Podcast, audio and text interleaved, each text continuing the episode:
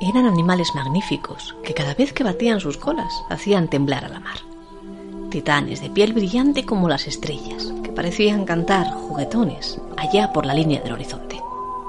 Eran colosos que surcaban las aguas, monstruos confiados que se dejaban cazar lo más fácilmente que pueda hacerlo un pez, porque así los consideraban, de más de 20 metros de eslora. Así que aprovechamos su piel, y su grasa, y sus barbas, y su aceite, y su carne, casi tan dura como los arpones que la desgajaban y la partían sin conmiseración. Y lo hicimos hasta que nos cogieron miedo o directamente desaparecieron. Pero aún quedan rastros de cuando fuimos, en Asturias también, cazadores de ballenas.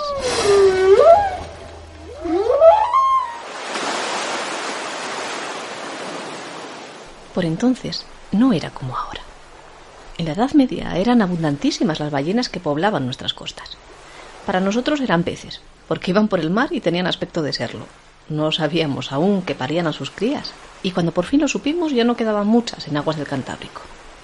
La más famosa de todas, la más apreciada, era la Eubalaena glacialis, o ballena austral, o ballena de los vascos, ya que se decía que este era el pueblo con más destreza a la hora de cazarlas. Y el de más historia también. Aunque de eso, de eso tendrían mucho que decir nuestros más remotos antepasados, aquellos que vivieron en el castro prerromano de Noega, en lo que hoy se conoce en Gijón como la Campa Torres. Año 1996. Los arqueólogos que estudian el castro de Noega hallan un extraño hueso que tiene, se calcula, miles de años de antigüedad. Podría incluso corresponder hasta al siglo IV Cristo, pero no tienen ni idea de a qué animal puede pertenecer un resto tan sumamente grande, de más de un metro de longitud. ¿Será un elefante? ¿Cómo sería posible en estas latitudes? ¿Será acaso una ballena? Pero no hay en toda Asturias ni una sola evidencia más que pueda hacérnoslo pensar. Porque además es imposible que ese hueso pertenezca a un rorcual, el más común de los cetáceos que de cuando en cuando suele visitarnos, y que era realmente, por cierto, la especie de aquella famosa ballena que en el Gijón de 1895 acuñaría esa famosa expresión. ¡Anda! Oh, ¡Vete ve la ballena! Pero no estamos en esas todavía. Esa historia ya la contaremos en otro momento. El caso es que hace pocos años, y casi dos décadas después del hallazgo, un equipo de trabajo dentro del cual hay que destacar las figuras preeminentes de Carlos Nores y de José Antonio Pis, deduce que sí, que ese hueso es la escápula de una ballena, concretamente de una ballena franca, la más apreciada, la más cazada también. Al poco el ADN demuestra que esa teoría es cierta, y ese descubrimiento cambia nuestra historia.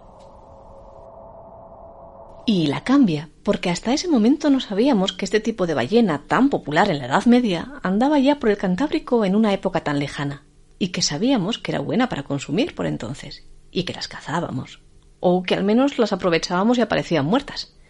Por aquel entonces, dice Carlos Nores, había una especie de fiordo que llegaba hasta San Andrés de los Tacones, que de ahí quizás ese nombre, en realidad de los estacones, por las estacas del puerto que puede que fuera nuestro puerto particular, y que a los cetáceos que tuvieran la mala pata, o la mala aleta, mejor dicho, de allí, era fácil cortarles la salida a la altura de Serín para matarlas a arponazos cómodamente y desde tierra firme.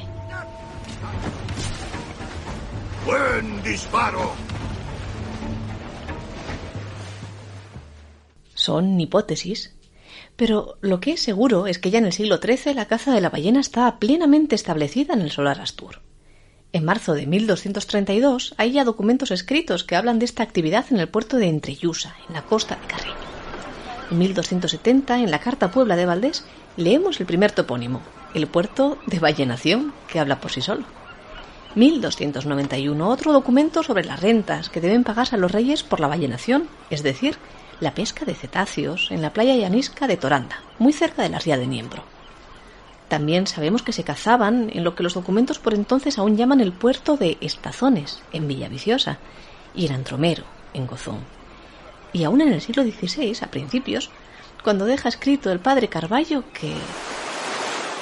Hay un pez tan monstruoso en este mar de Asturias que solamente las barbas se venden en mucho dinero y el pez trae a los que lo pescan de provecho más de mil ducados. Y lo más es de la grasa que llaman saín, con que se alumbra la gente común de esta tierra. Era un buen trabajo, sí. Era un buen trabajo el de ballenero.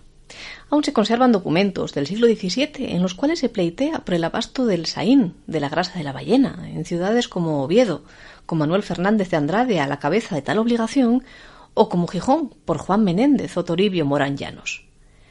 Pero mientras nosotros las utilizábamos para hacer combustible, o pintura, o para comernos su carne, o emplear sus huesos también para construir nuestras casas, no sabíamos que en el Cantábrico las ballenas comenzaban ya a escasear. La Eubalaena glacialis, la ballena franca, la ballena de los vascos, se extinguió de nuestro mar hace ya tres siglos.